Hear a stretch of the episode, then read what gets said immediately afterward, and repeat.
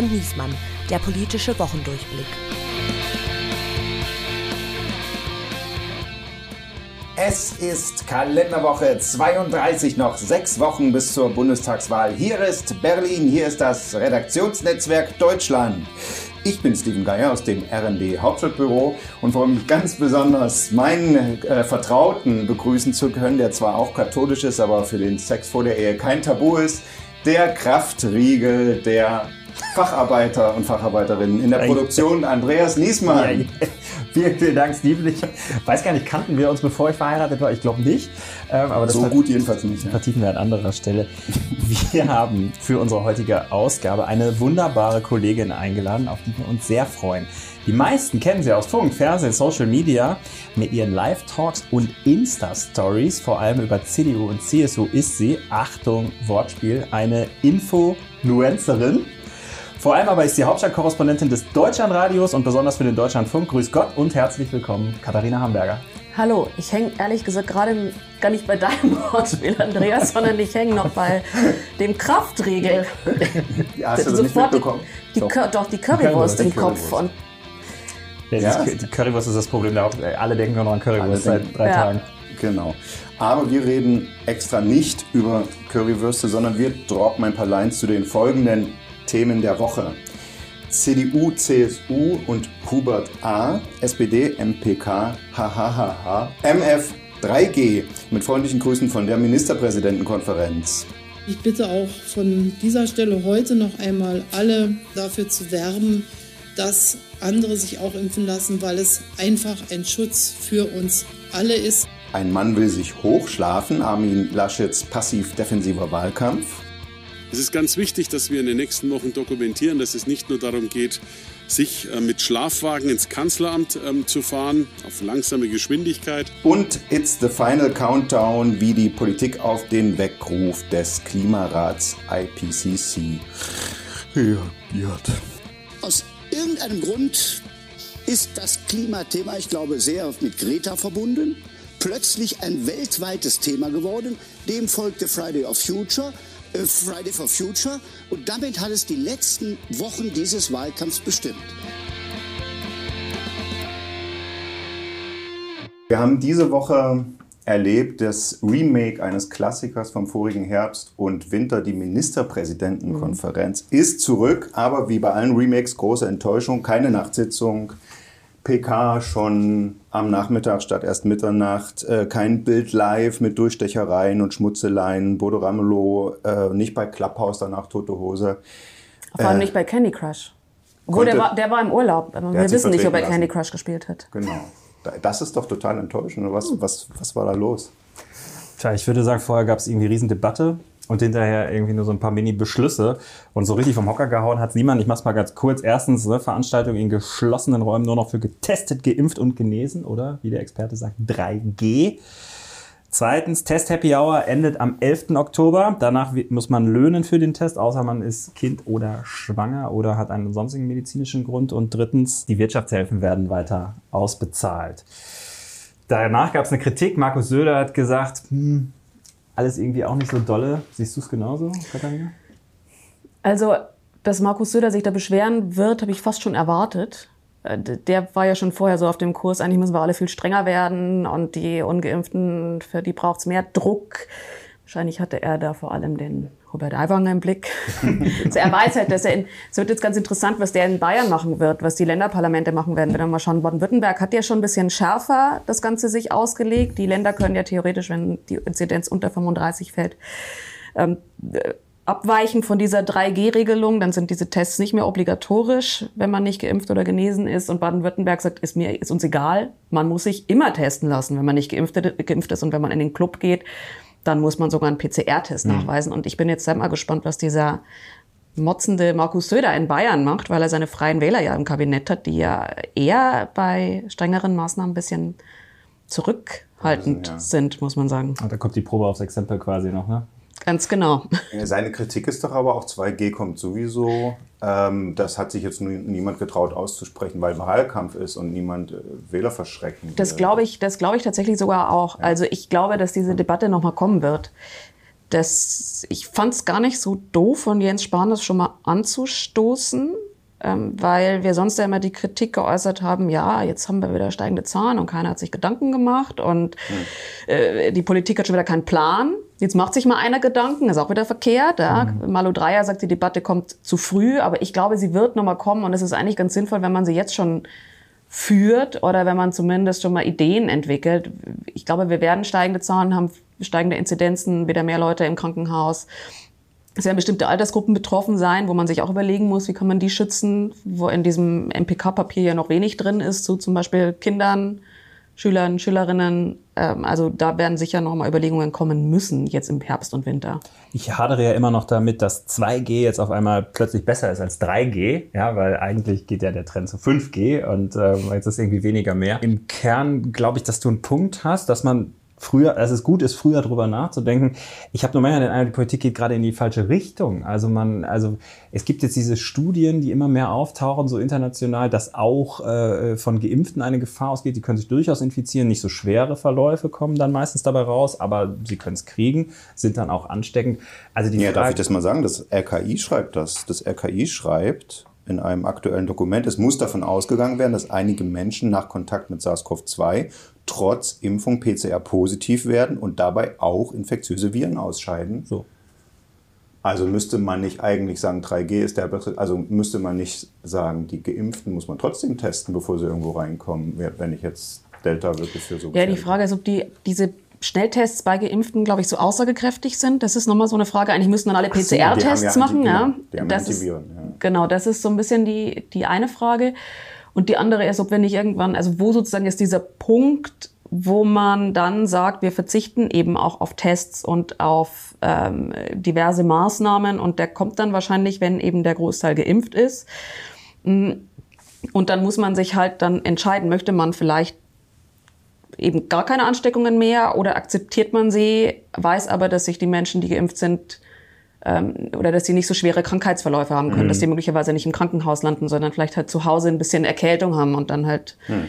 im Bett bleiben müssen. Ja, okay. Also ich, ich, bin gespannt, wo dieser Punkt mal kommt, wo man ja, sagt, was, was können wir akzeptieren, wann können wir alles wieder auf ein Anführungsstrichen normal. Wann ist Corona tatsächlich wie eine leichte Grippe, wie es ja am Anfang mal hieß.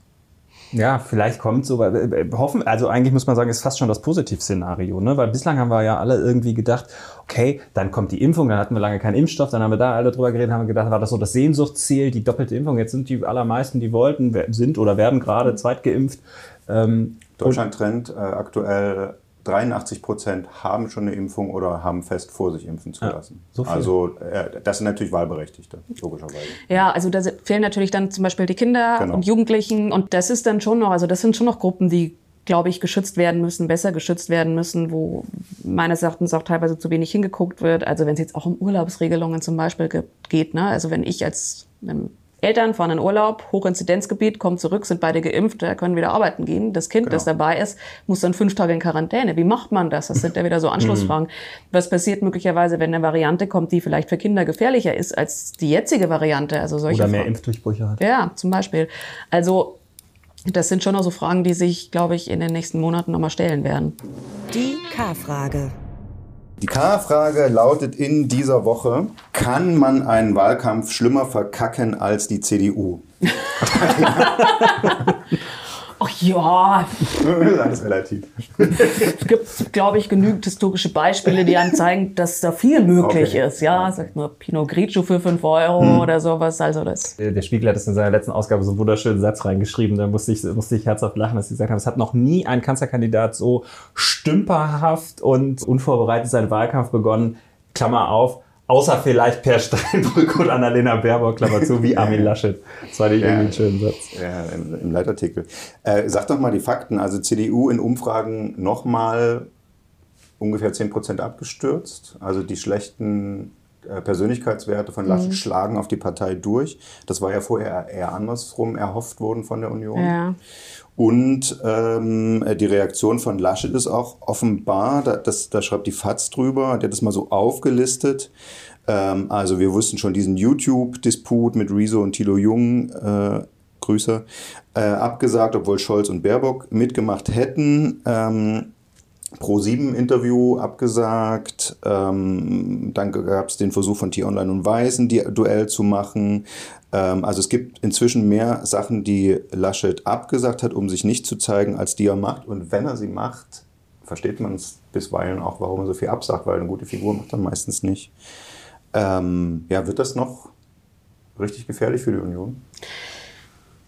Im Moment bin ich mal gespannt, was jetzt da kommt, um da möglicherweise noch einen Turn hinzukriegen. Also die Umfragen, ich habe mir das heute auch nochmal angeguckt, die sind ähnlich wie Mai.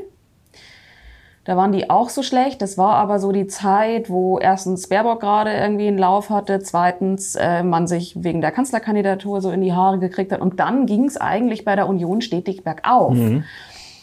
Und jetzt kommt eben dieser, dieser Absturz, muss man ja echt sagen, der, also wenn man sich das mal anguckt, diese, diese Umfragebalken, das sind ja fast Berliner Verhältnisse, wo SPD, Union und, Grüne so auf einem Level liegen, ja. nur die Linke ist irgendwie noch weiter unten.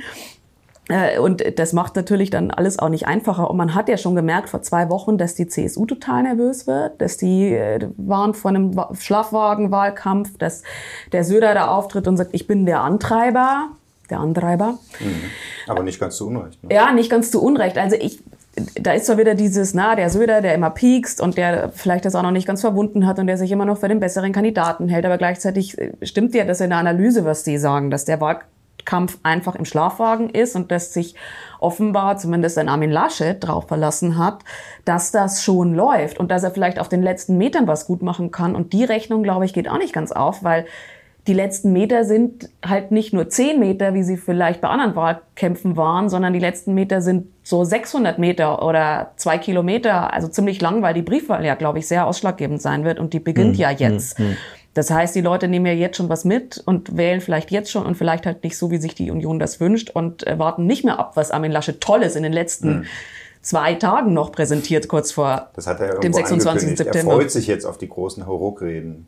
Ja, genau. Ja, die, die müssen halt auch noch kommen. Er hat auch schon angekündigt, dass jetzt mehr polarisiert werden muss und dass man mehr äh, Inhaltliches hervorheben muss und die Unterschiede zutage treten müssen. Aber das habe ich halt auch noch nicht gesehen und das ist noch nicht passiert. Und da bin ich mal gespannt, was am Montag ist Präsidiumssitzung, hm. was da so dann man muss sagen, diese programmatischen Pfeile haben sie ja auch eigentlich gar nicht im Köcher. Ne? Also irgendwie gibt's ja schon diese erkennbare Strategie von ihm hat es ja gegeben, ähm, ähnlich wie Merkel, möglichst im Ungefähren zu bleiben, wenig Reibungsfläche zu bieten und äh, dann darauf zu hoffen, dass das schon irgendwie klappt. Äh, bei, nur Merkel war es halt schon und Merkel hatte halt diese Top-Persönlichkeitswerte, so dass, dass, also, dass die CDU unter Merkel mit dem äh, ungefähren Kurs mhm. irgendwie ganz gut durchgekommen ist und ich habe den Eindruck, es reicht jetzt einfach ja, nicht. Ja, genau und das also jetzt ist ja so eine Masse frei geworden an Wählern und Wählerinnen, die vorher Merkel gewählt haben und die möglicherweise jetzt halt überlegen, die Grünen zu wählen. Im Moment vielleicht auch nicht gerade. Die Grünen sind ja auch nicht mehr so gut, wie sie mal waren, aber 20 Prozent jetzt sind jetzt für die Grünen auch nicht schlecht. Äh, oder die sich überlegen, was ganz anderes zu wählen oder nicht zu wählen, die im Moment nicht wissen, wo sie hin sollen. Und das habe ich mir tatsächlich schon Anfang des Jahres gedacht. Wie kriegt eine Union diese Wählerschicht zu sich? Das sind ja die wirklich wichtigen, großen, breiten Wählerschichten, mhm. die man jetzt an sich ziehen muss aus Unionssicht. Und da kam irgendwie nichts. Und ich habe gedacht, so diese, diese Flut in NRW, so zynisch es ist, ähm, kann aber gleichzeitig natürlich auch eine Chance sein, ne? dass jemand dann Klar. rausgeht und sagt, äh, zeigt, was er, dass er Krise kann. Klar. Ne? Und dass Armin Laschet rausgeht und sagt, ich habe jetzt folgenden Plan für den Katastrophenschutz. Und beim Klimaschutz, das, das, das, das, das. Du musst dir das Wahlprogramm nicht neu umschreiben, aber du kannst trotzdem nochmal rausgehen mit wirklich Punkten, und inhaltlich was anschieben. Und das ist nicht passiert, sondern da ist er dann irgendwie so ein bisschen wackelnd mhm. aufgetreten, war recht angefasst in den Interviews, hat dann gesagt, wegen einem Tag ändern wir jetzt nicht die ganze Politik. Also es lief irgendwie alles nicht so gut. Aufreger der Woche. In dieser Woche gab es zwei große Aufreger für die Hauptstadtjournalisten in Berlin. Erstens, Twitter hat ein neues Design. Und zweitens. Echt, ist mir gar nicht aufgefallen. Ah ja, okay. Stimmt nicht. Ich habe geglaubt, mein Handy ist kaputt. Ja, naja, also und zweitens äh, ist viel darüber diskutiert worden, wie viele Fragen zum Klimaschutz man eigentlich im Sommerinterview mit Robert Habeck stellen muss. Ähm, aber wenn man jetzt irgendwie nach in den Mittelmeerraum guckt, äh, der brennt und Westdeutschland, das unter Wasser steht, ist natürlich der eigentliche Aufreger der Weltklimaratbericht des IPCC ich s- referiere den jetzt nicht, bitte selbst googeln. Die Erde wird sich bereits zehn Jahre früher als prognostiziert um 1,5 Grad höchstwahrscheinlich ähm, erwärmen. Und ähm, Extremwetterereignisse werden noch wahrscheinlicher als befürchtet. Die UN hat gleich Alarmstufe Rot ausgerufen. Was hat es eigentlich, äh, Katharina, im Wahlkampf akut ausgelöst bei den Parteien? Tatsächlich nicht so viel, muss man ehrlicherweise sagen. Also es war ja sehr alarmierend und dann sieht man auch noch diese Brände da im, im Mittelmeerraum und ich meine, das ist ja auch nicht das einzige, wo der, der einzige Ort, wir sind sehr europazentriert oder sehr deutschlandzentriert, aber wir gucken im Sudan, große Flut, ähm, in China auch Flut. Also überall gibt es so Extremwetterereignisse, die dazu führen, dass uns Menschen sehr klar gemacht wird, was dieser Klimawandel eigentlich für uns bedeutet. Das ist, ist- ich fand das alles sehr dystopisch, so ähm, diese Bilder zu sehen.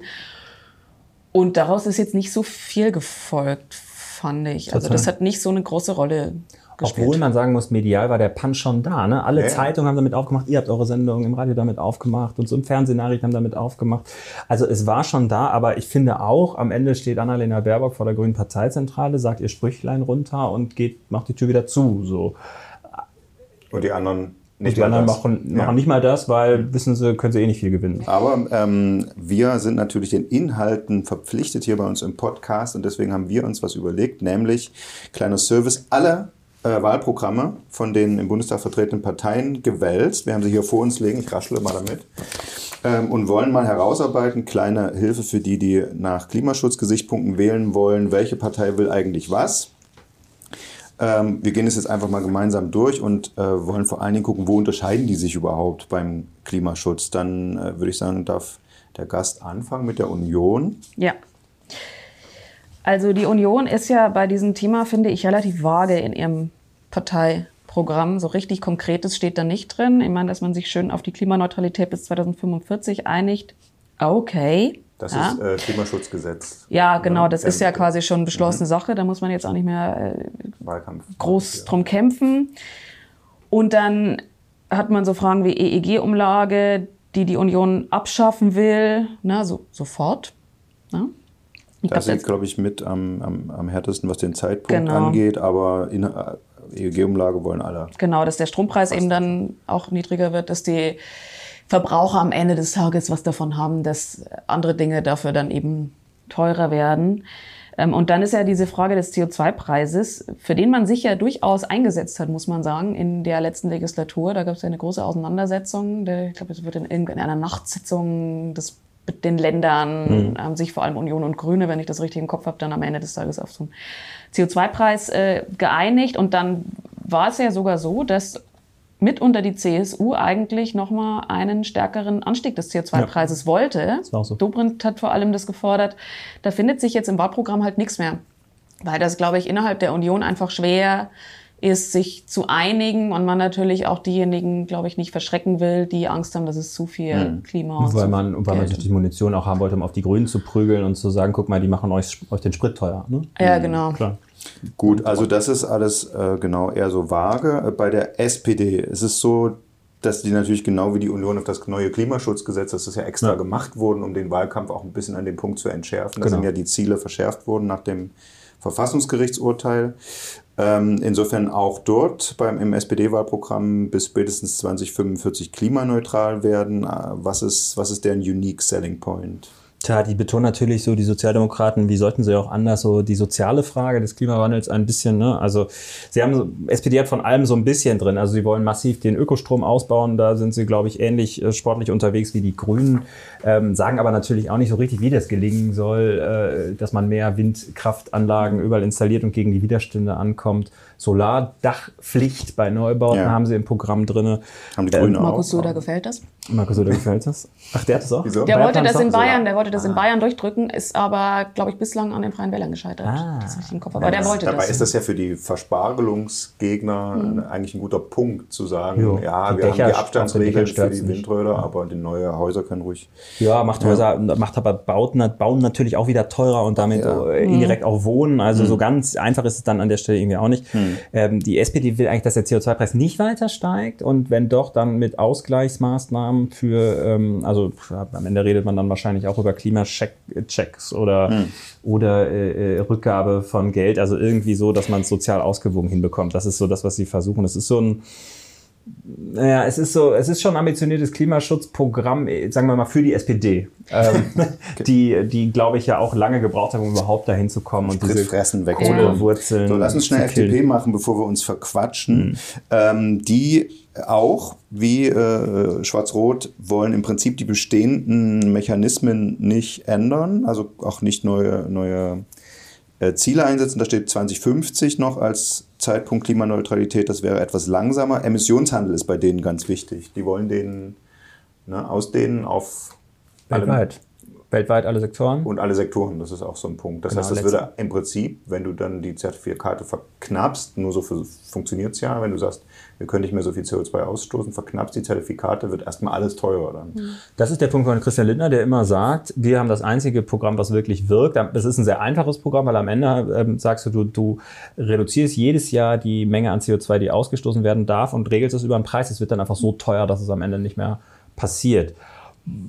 Ist ein Ansatz, äh, aber Und klar, die wollen das- das, was es äh, dem Bürger mehr kostet, so eine Klimadividende nennen die das. Das Ja. gibt es, ja, Entschuldigung. Ja, ich finde ich find interessant das mit der Klimadividende. Also, dass die äh, FDP, finde ich, deutlicher ist als die Sozialdemokraten, was dieser Ausgleich ähm, betrifft, auch die Grünen. Ne? Also da finde ich nicht, das eher überrascht, dass die SPD da noch ein bisschen unkonkreter ist als jetzt die FDP zum Beispiel. SPD hat sich das nicht so richtig überlegt, wie sie das, die Entla Sie sagen nur, ja, wir kümmern uns um eine Entlastung. Wir, genau, wir gucken eher, dass es nicht so teuer wird. Äh, Und Grüne, was bei Klimadividende bei der FDP ist, natürlich ein anderes Modell, aber diese Entlastung heißt bei den Grünen Energiegeld.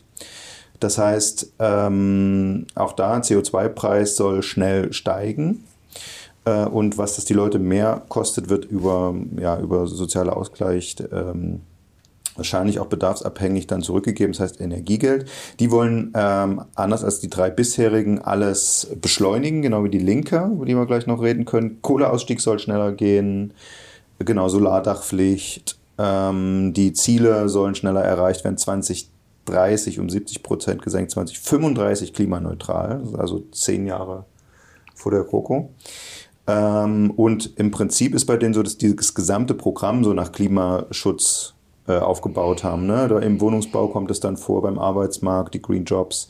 Und es soll quasi Klimaverträglichkeitsprüfung äh, im öffentlichen, das ist ja auch so ein bisschen in die Bundesregierung, wo dann so dieser Klimaminister gedacht ist, der, der alles stoppen kann, was nicht dem Pariser Abkommen entspricht. Äh, genau, das ist deren Ansatz. Die Linke, wer will? Du sagtest auch schon, mehr Tempo beim Klimaschutz finde ich eigentlich ganz interessant, ne? weil die Linke ist mir ja bislang nicht aufgefallen als die große Klimaschutzpartei. Ähm, finde auch, ne, bis 2035 Deutschland klimaneutral ist schon sehr ein ambitioniertes Ziel, wirklich diese zehn Jahre vorher, die eben auch ist die Wahnsinn, Grünen haben. ne? Ne? Das ist schon echt ähm, nicht schlecht. Und die, den Kohleausstieg bis 2030, das, äh, das scheint hier eine Schnittmenge zu sein. Markus Söder gefällt das übrigens auch wieder. ja, das, alle sind Klimaschützer, außer Ja, der AfD. Obwohl wir, obwohl wir ja ehrlich sein müssen, also das, es ist ja davon auszugehen, dass es 2030 der Kohleausstieg kommt, ob du ihn beschließt oder nicht, weil es sich einfach nicht Weil mehr lohnen wird für die äh, Kohlekraftwerkebetreiber. investiert. Ja. Ja, also so, wer sagt, das ist, geht ihm alles zu weit, der muss AfD wählen. Die möchten, Zitat aus dem Wahlprogramm, dem Klimawandel positiv begegnen. äh, die stellen die menschengemachte Klimawandel in Frage. Das ist eine globale Klimaschwankung, auf die man sich lieber an, einstellen soll, anpassen, als sie zu bekämpfen. Das wird eh alles zu teuer und macht die Wirtschaft kaputt. Außerdem äh, soll man nicht aus der Kohle aussteigen und aus der Atomkraft erst, wenn es gar nicht mehr Ja, du kannst dir geht. das abkürzen. Also die AfD sagt im Prinzip, es gibt keinen Klimawandel und wenn es ihn gibt, ist er nicht menschengemacht. Und äh, wenn er menschengemacht ist, äh, dann sind die Chinesen schuld und wir können es eh nicht retten. Ja, und wenn, und wenn eh alles schlimm wird, dann tun wir einfach nichts dagegen, sondern wir bauen uns halt höhere Mauern. So. Damit die Flut nicht kommt. Duell der Woche.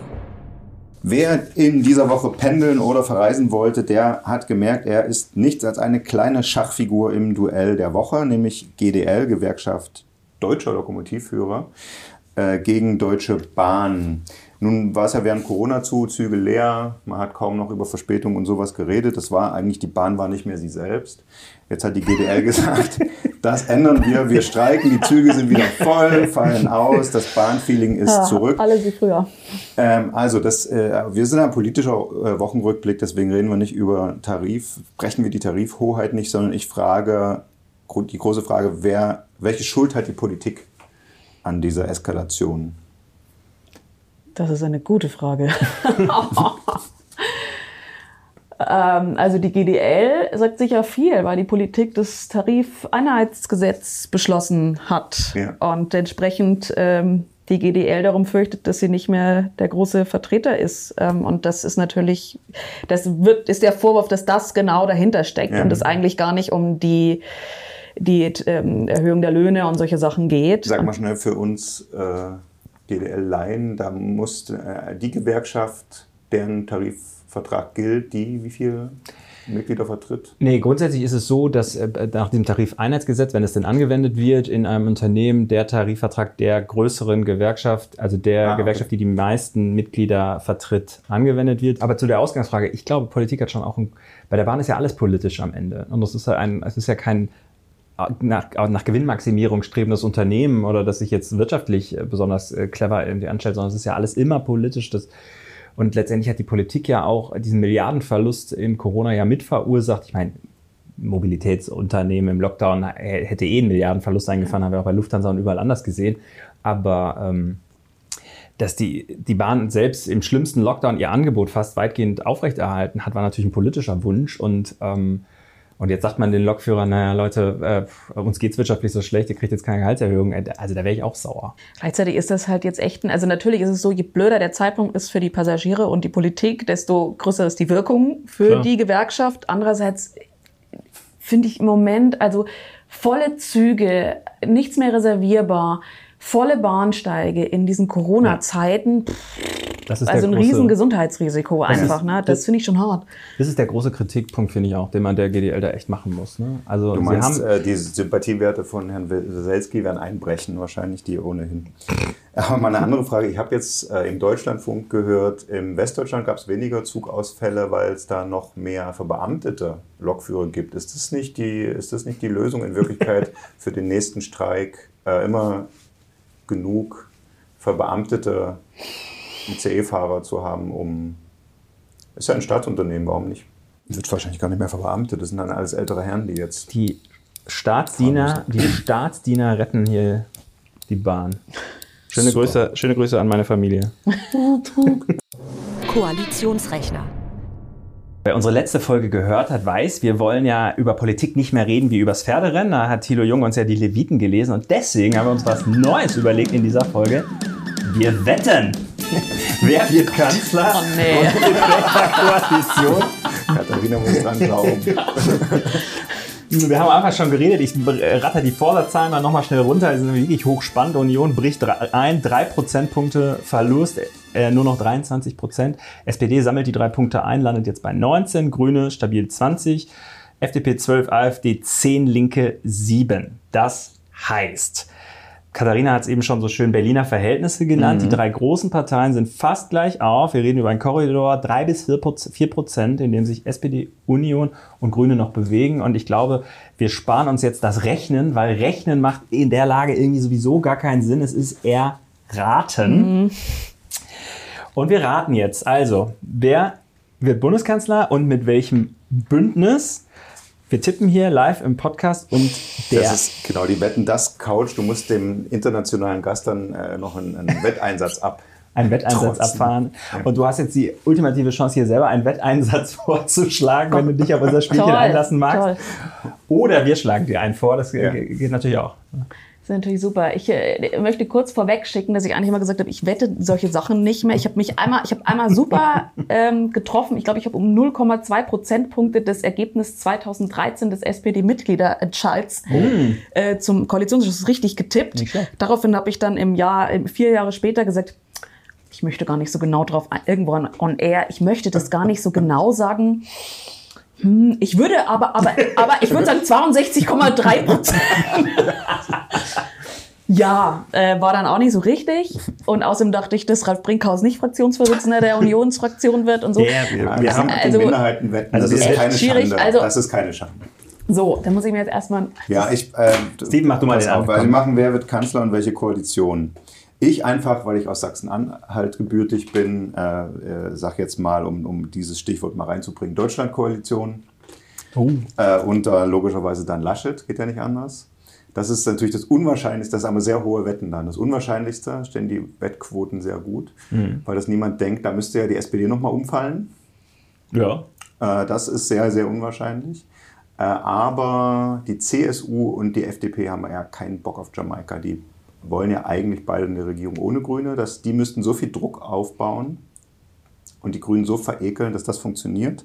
Oder rechnerisch wird es wahrscheinlich nicht darauf hinauslaufen. Aber einfach mal, weil jetzt in Sachsen-Anhalt kommt die Deutschlandkoalition, schwarz-rot-gelb, ähm, würde ich das Okay. tippen. Wenn du dich so weit aus dem Fenster lehnst und so, ein, so eine Quatsch, Damit ihr euch auch was drauf. mit so einem Quatsch-Tipp kommst, dann lehne ich mich jetzt auch ganz groß aus dem Fenster und sage, ich sag, Olaf Scholz wird Bundeskanzler. Ist nicht mehr so crazy, wie man Ist noch. nicht mehr so also, crazy. ist Ähm, wahrscheinlicher vielleicht sogar. Ja, er ist der ich gerade 20 gesagt habe. Kanzler. Ja. Und zwar tatsächlich, er schafft die Ampel, weil am Ende reicht es vielleicht doch knapp für Schwarz-Grün. Und äh, dann hat Christian Lindner nur eine Chance zu regieren, nämlich umzufallen und in die Ampel sich zu retten. Ähm, und ich glaube, Scholz liegt knapp vor den Grünen und packt es, sage ich jetzt. Uh. Uh, so, dann komme ich jetzt noch mit ganz anderen. du das Ich, konventionelle. ja, ich tippe, ich tippe auf Jamaika. ich glaube nämlich, dass ähm, die Deutschlandkoalition deswegen nicht zustande kommt, weil die SPD gesagt hat, sie geht nicht mehr als Juniorpartner irgendwo rein. Und das, glaube ich, passiert nur, wenn wirklich gar nichts anderes mehr geht, dann, dann, dann, dann ist das vielleicht noch die, also ne, die Deutschlandkoalition die einzige mögliche. Das, wenn Christian Lindner hat schon gesagt, er wählt Steinmeier nochmal zum Bundespräsidenten und der regelt das dann so wie beim letzten aber ich, Mal. ich glaube nicht, dass es Deutschland wird. Ich glaube, dass es Jamaika wird und dass ähm, das mit einem Kanzler Armin Laschet wird. Dass es aber nicht eine komfortable Situation wird für die Union, sondern eher eine doch etwas schwierige Situation, dass sich viel abluchsen lassen wird müssen. Und ich glaube, dass Grüne und FDP an manchen Stellen auch doch Überschneidungen haben, wenn wir zum Beispiel über Bürgerrechte sprechen oder solche Menge Dinge. Geld. Okay, Leute, jetzt haben wir gewettet, äh, haben so, hinlänglich bekannt gemacht, dass es, äh, das, es, zu Katharina, dass es jetzt mal eine, eine Momentaufnahme ist. Äh, jetzt geht es natürlich noch um Einsatz. Also Vorschlag ist, der Schrägstrich die Verlierer Schrägstrich in muss hier im Podcast nach der Wahl dem neuen Bundeskanzler Schrägstrich der neuen Kanzlerin ein Ständchen oder ein, ein, ein Glückwunschgruß überbringen, den dann aber in Mundart. Ja, das hast du jetzt als Hochdeutsch sprechen ausgedacht. Kannst du überhaupt eine Mundart sprechen? Ich werde, ich, ich, ich als Hochdeutsch sprechender äh, äh, äh, erkläre ich mich hiermit bereit, Nachhilfestunden bei meinem äh, 99-jährigen Opa zu nehmen und äh, den Gruß in Münsterländer Platt vorzutragen. In Mundart, ja super. Es ist schön, es ist versteht dann, Dialekt, oder? versteht dann bei mir niemand. Ja, das ist doch ganz gut. Ja, ich würde meinen Tipp nochmal korrigieren vielleicht. ja, na gut, also, äh, liebe Hörer, es gibt also genug Grund, am 26. September aufs Wahlergebnis zu gucken, nämlich um zu sehen, wer hier von uns singen muss. Und es gibt Grund, äh, nächste Geier wird sechseln. Das mache ich doch die ganze Zeit. Ich weiß gar nicht, was, was der Unterschied sein soll. Ähm, ja, seien Sie dann wieder dabei und auch nächste Woche. Wir bedanken uns vielmals bei Katharina Hamburger fürs Dabeisein, auch für diesen äh, Blödsinn mitzumachen. Sehr gerne. Ich hoffe immer noch, dass ich Für richtig vielen, liege.